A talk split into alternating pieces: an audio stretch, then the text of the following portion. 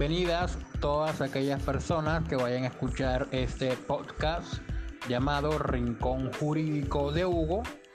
el cual se tratan temas de actualidad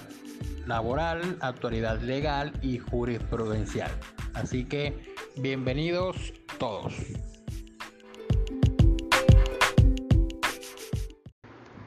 En este nuevo episodio trataremos explicar en forma breve y concreta una sentencia de la sala laboral de la Corte Suprema de Justicia que salió aproximadamente hace 15 días y toca el tema de la huelga en el sector de la salud. Y para aquellos que quieran buscar en internet, la sentencia es la SL 1680 del año 2020. En lo atinente a la sentencia que vamos a comentar, es preciso mencionar antes que la Corte Suprema de Justicia en su sala laboral en la sentencia en comento precisó su jurisprudencia en dos asuntos. La primera es el derecho a la huelga en el sector de la salud y el segundo es la aplicación de los, del procedimiento previo a la declaratoria de la huelga en escenarios diferentes a una vinculación contractual. En pocas palabras, se aplicará el procedimiento establecido en la ley para la huelga solidaria y la huelga política. Para ponerlos en contexto, antes de empezar a explicar cada punto de la sentencia, los hechos que dieron origen a la tutela, a, perdón, a la sentencia de la Corte Constitucional se originaron en el municipio de Maicao, departamento de La Guajira,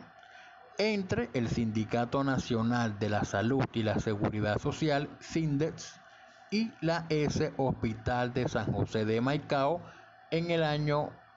en el año 2018. La historia empieza cuando el sindicato, mediante un oficio, le comunica a la S que procederían al cese indefinido de actividades, por lo cual procederían al cierre de consulta externa y a contener el ingreso de pacientes a través de urgencias, de modo tal que solo serían atendidas las urgencias vitales. Cuando llegó el día siguiente, los trabajadores del sindicato cerraron consulta externa, oficinas de gerencia, tesorería, contabilidad financiera, recursos humanos y facturación, entre otras dependencias sin seguir algún tipo de protocolo, elaborar algún tipo de inventario y sin acompañamiento por parte del Ministerio del Trabajo. La S argumenta en la demanda que interpuso que eso lo ocasionó varios detrimentos patrimoniales y viola el derecho a la salud de los usuarios. Por lo tanto, se basa en la en su demanda en lo contemplado en el artículo 450 del Código Sustantivo del Trabajo en lo mencionado en el literal A, C, D, E y F. El literal A del mencionado artículo 450 se refiere que la suspensión colectiva del trabajo es ilegal cuando se trata de un servicio público. El literal C habla que la huelga es ilegal cuando no se haya cumplido previamente el procedimiento del arreglo directo. El literal D cuando no se haya cumplido o declarado perdón por la Asamblea General de los Trabajadores en los términos previstos en el Código Sustantivo del Trabajo. El literal E habla sobre que se efectúe la huelga antes de los dos días o, o después de 10 días hábiles a la declaratoria de la huelga y el F cuando no se limite a la suspensión pacífica del trabajo. Con esos argumentos plantearon la demanda ante el Tribunal Superior de Maicao. Por su parte, el sindicato, cuando procedió a dar contestación a la demanda, argumentó que la huelga obedeció al incumplimiento de las obligaciones contractuales por parte del empleador. Más específicamente, la administración le debía a los trabajadores sindicalizados ocho meses de salario, un atraso en el pago de los aportes al Sistema General de Seguridad Social Integral, un bono navideño y escolar que está en la Convención Colectiva de Trabajo, la prima de antigüedad, los recargos nocturnos, dominicales y festivos, y una falta de claridad en la contratación y una, y una insatisfacción de los aportes sindicales. Y asimismo expresaron que la nueva administración de la S les había comunicado que no iba a cancelar deudas de anteriores administraciones. El Tribunal de Riohacha, al momento de resolver el asunto puesto a su consideración, resolvió acoger las pretensiones del hospital de, la, el hospital de Maicao con base en dos argumentos precisos. Por un lado, expresó la salud es considerado un servicio público esencial en el cual no puede ejercerse el derecho a la huelga. Y el segundo argumento, cual planteó el tribunal, es que el sindicato no agotó el procedimiento legal previo a cualquier declaratoria de, huelga contemplado en, en las normas del Código Sustantivo del Trabajo. El sindicato, inconforme con la decisión tomada por el Tribunal de Riohacha, argumentó en el escrito contentivo del recurso de apelación que en Colombia no existen derechos absolutos oponibles a la dignidad de los trabajadores. Asimismo, que tanto la Corte Constitucional como la Corte Suprema de Justicia han fallado contra las actuaciones de los sindicatos cuando salen a defender los derechos de los trabajadores, por lo que invita o invitó en su momento a la Corte Suprema de Justicia a repensar el criterio que ellos tienen acerca de la huelga en el sector de la salud, pues consideran que lo debatido es una cuestión de justicia elemental, así como que no se puso en peligro la vida de los usuarios con el cierre de la consulta externa porque a ese centro asisten quienes van a ser atendidos por primera vez o van a un control con medicina no especializada. Y concluyen el sindicato en su escrito que los servidores de la S del Hospital de Maicao no pueden laborar sin garantías y pide a la, Administración de Justicia no ser tan exegéticos al estudiar el asunto de la huelga en el sector de la salud. La Corte Suprema de Justicia, en su sala laboral, al momento de entrar a resolver el recurso de apelación interpuesto por el sindicato, empezó por realizar unas consideraciones en torno al derecho a la huelga, atendiendo aquellos conceptos y pronunciamientos de la OIT, para luego afirmar que la huelga en sí misma no tiene un carácter absoluto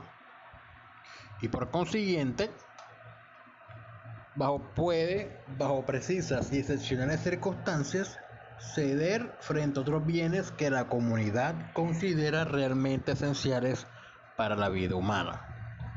Luego, atendiendo criterios de la doctrina especializada en la materia, consideró que la, que la huelga es posible limitarla solo para aquellos servicios esenciales, no así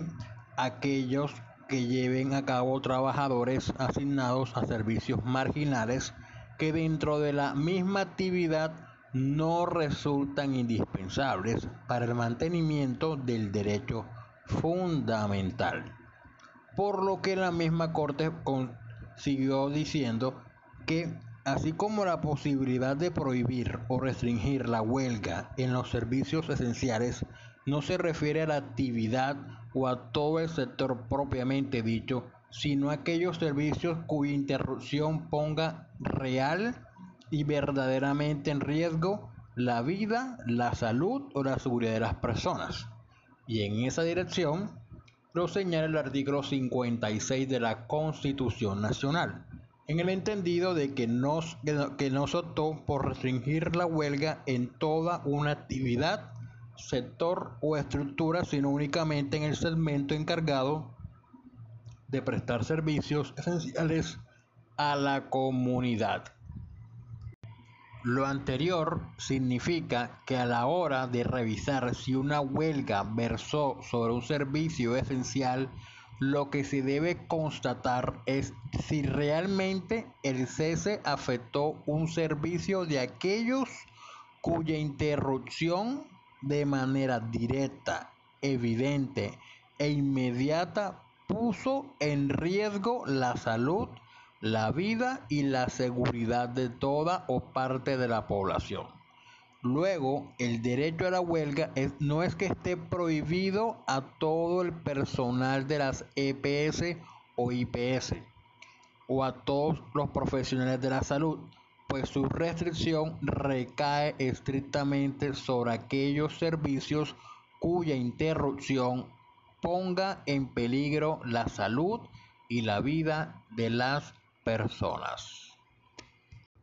Siguió diciendo la Corte Suprema que para determinar si resulta procedente la huelga hay que evaluar si genera un malestar en los usuarios, lo que es completamente normal en una huelga, o si por el contrario verdaderamente pone en riesgo su salud o vida teniendo en cuenta tres puntos específicos. Los tres puntos son los siguientes. Primero, la clase o tipo de servicio afectado. En este caso, la Corte Suprema de Justicia expresó que no es lo mismo la suspensión de servicios en urgencias, oncología, diálisis, cuidados críticos, cirugía oncológica o aquellos servicios cuya demora podría afectar negativamente la evolución de una enfermedad o aquellas interrupciones en los servicios que apenas causan molestias en los usuarios por las esperas o reprogramaciones, pero que en ningún modo ponen en riesgo su salud. El segundo punto es la duración o la extensión de la huelga, es decir, que no es lo mismo una interrupción del trabajo durante uno o dos días que ocasione alteración en los servicios o una suspensión que se prolongue en el tiempo. Y el tercer punto, tener en cuenta si es procedente la huelga, es la modalidad de la misma. Es decir, no es igual una suspensión indefinida de actividades a una huelga por turnos rotatoria o intermitente. De igual manera, la Corte Suprema expresó que con respecto al sector de la salud es un hecho notorio que en Colombia los derechos laborales de estos servidores atraviesan por una crisis derivada de problemas estructurales en el sistema de salud y de corrupción, que se caracteriza por una cartera morosa en los pagos de sus sueldos, una precaria fuente de empleo, una sobrecarga de trabajo, una insuficiencia de insumos del trabajo y altos índices de estrés laboral. Asimismo, la Corte Suprema manifestó que las movilizaciones y las huelgas promovidas por estos servidores del sector de la salud no siempre pueden juzgarse desde la dualidad de derecho de huelga versus derecho a la salud o derecho de los trabajadores versus derechos de los usuarios ya que muchas veces tales derechos no se enfrentan. Además, sigue diciendo la Corte Suprema que estas protestas también pretenden visibilizar y denunciar problemas que aquejan al sistema de salud como la corrupción, la precariedad de los trabajos, la irregularidad en las contrataciones y la, una administración ineficiente. Por lo que precisó la Corte que no es que el derecho de huelga esté prohibido en todo el sector de la salud, sino estricta y exclusivamente en aquellos servicios cuya interrupción verdaderamente ponga en peligro directa y evidente la salud o la vida de las personas.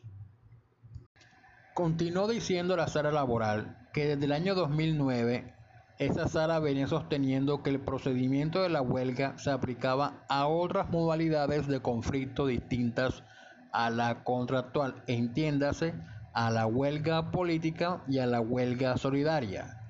para en esta nueva sentencia precisar el sentido de que el procedimiento referido solo aplica a los conflictos colectivos surgidos en una negociación colectiva al interior de una empresa, con base en dos argumentos precisos. El primero es que la huelga es un derecho fundamental cuyas restricciones o limitaciones deben estar expresamente consagradas en la ley. Y el segundo argumento es que la regulación establecida en el Código Sustantivo del Trabajo fue concebida para las huelgas de carácter contractual orientadas a la suscripción de una convención colectiva de una empresa. Por lo tanto, en este preciso momento y en esta nueva sentencia, la Corte cambia el criterio que ha venido sosteniendo en varias sentencias donde el procedimiento previo a una declaratoria de huelga se hacía extensivo a la huelga política y a la huelga solidaria. A partir de ahora, solamente a las dos últimas no se les aplica simplemente a, solamente a la huelga contractual o los conflictos de carácter contractual para ser un poco más preciso. De todo lo anteriormente dicho, la Corte Suprema resuelve que la huelga de los trabajadores de la, de la S Hospital de Maicao está motivada por una justa razón, que la defensa del trabajo, del sistema de salud y del mínimo vital. Por lo tanto, en la parte resolutiva declaró la legalidad de la huelga de los trabajadores. La anterior sentencia cuando terminé de leer las casi 45 páginas que contiene el fallo, que es un fallo bastante dividido, o sea, de paso decirlo que estuvo bastante dividida, fue 4 a 3. Este, debo decir que me agrada, me agradó mucho leerlo, teniendo en cuenta que observo mucho el criterio de justicia que realiza la Corte Suprema de Justicia en este fallo, teniendo en cuenta que desde muchos años, tanto las normas, específicamente la Ley 100, y el artículo 48 de la Constitución y el 56 de la Constitución Nacional señalaban que, los, que señalan que los servicios públicos esenciales no ameritan huelga y muchos de ahí los juzgados, los tribunales y las altas cortes han expresado en diferentes fallos que en el sector de la salud no es posible realizar una huelga. Y en este caso, la Corte precisa, no para cambiar el criterio que se viene adoctrinando desde muchos años, diciendo que la, que la huelga ahora es procedente en el sector de la salud en todo momento, no lo está diciendo, pero sí dice que en aras de proteger los derechos del trabajador, los derechos del sistema de, de salud, la Corte protege al sindicato y le hace un llamado directamente a la administración de ese hospital para que pague las acreencias laborales de esos trabajadores sindicalizados y también se pellizque para aquellos trabajadores que no pertenecen al sindicato, pero que también de pronto no sabemos si se encuentran en las mismas circunstancias de ellos que no le pagan salario, se pellizque para que proceda a realizar una, una conciliación, una transacción para cancelarles sus salarios, las prestaciones sociales, el trabajo suplementario y los aportes al sistema. Así que me agrada mucho el factor justicia que se emplea en esta sentencia y es creo que es la segunda o tercera vez que leo que el criterio de justicia lo hubo reflejado en una sentencia de la doctora Clara Cecilia Dueñas Quevedo, que es una de las magistradas preferidas de la juez primera laboral del circuito de Barranquilla. Así que eso por un lado. Y lo otro que quería comentarles es que este tema del derecho a la salud y el derecho de huelga no acaba acá con esta sentencia de la Corte Suprema. El debate va a continuar, pero esta vez ante la jurisdicción constitucional, presumiendo y teniendo en cuenta que posiblemente sea así que la ex hospital de Maicao interponga una acción de tutela contra esa providencia judicial manifestando violación del precedente jurisprudencial,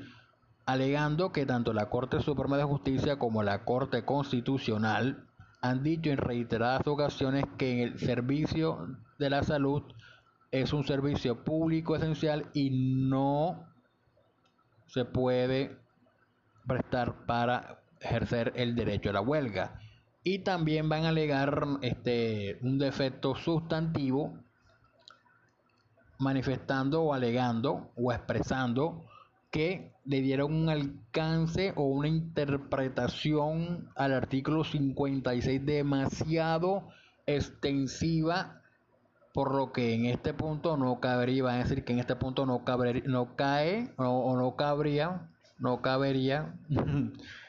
un, ejercer el derecho de huelga en el sector de la salud. Sin embargo, hay que decir que la misma Corte, la misma Corte Constitucional, ateniendo lo que ha dicho la Corte Interamericana de Derechos Humanos, que en cuanto a derechos se refiere, la interpretación debe ser lo más extensiva posible para ver a cuántas personas protege. En cuanto a deberes, la interpretación debe ser restrictiva. Así que este debate todavía va, va a continuar va, a continuar en sede constitucional y posiblemente la Corte, cuando las instancias resuelvan, lo escogerá para su revisión y resolverá el asunto mediante una sentencia de unificación jurisprudencial. Y para dar por finalizado este nuevo episodio, una sencilla y amable recomendación y es que ingresen a la página de internet osadiajurídica.com, que es una revista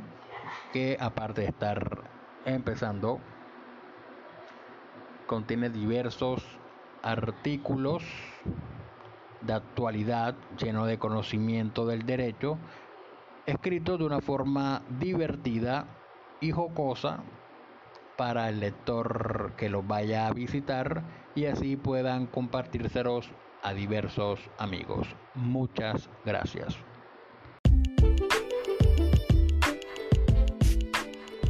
Y no se olviden de ingresar al blog de este servidor llamado Rincón Jurídico de Hugo, el cual contiene varios artículos relacionados con los decretos, perdón, con los acuerdos que ha señalado el Consejo Superior de la Judicatura en cada área del derecho y otros relacionados con nuevas leyes que sean y sentencias que han salido en el tema judicial como tal.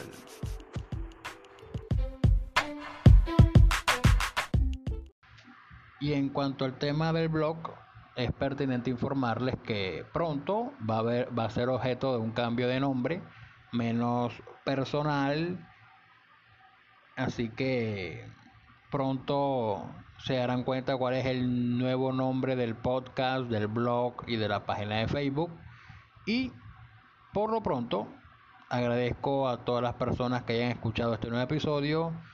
Compártalo y coméntenlo con sus amistades. Muchas y nuevamente muchas gracias por escucharme.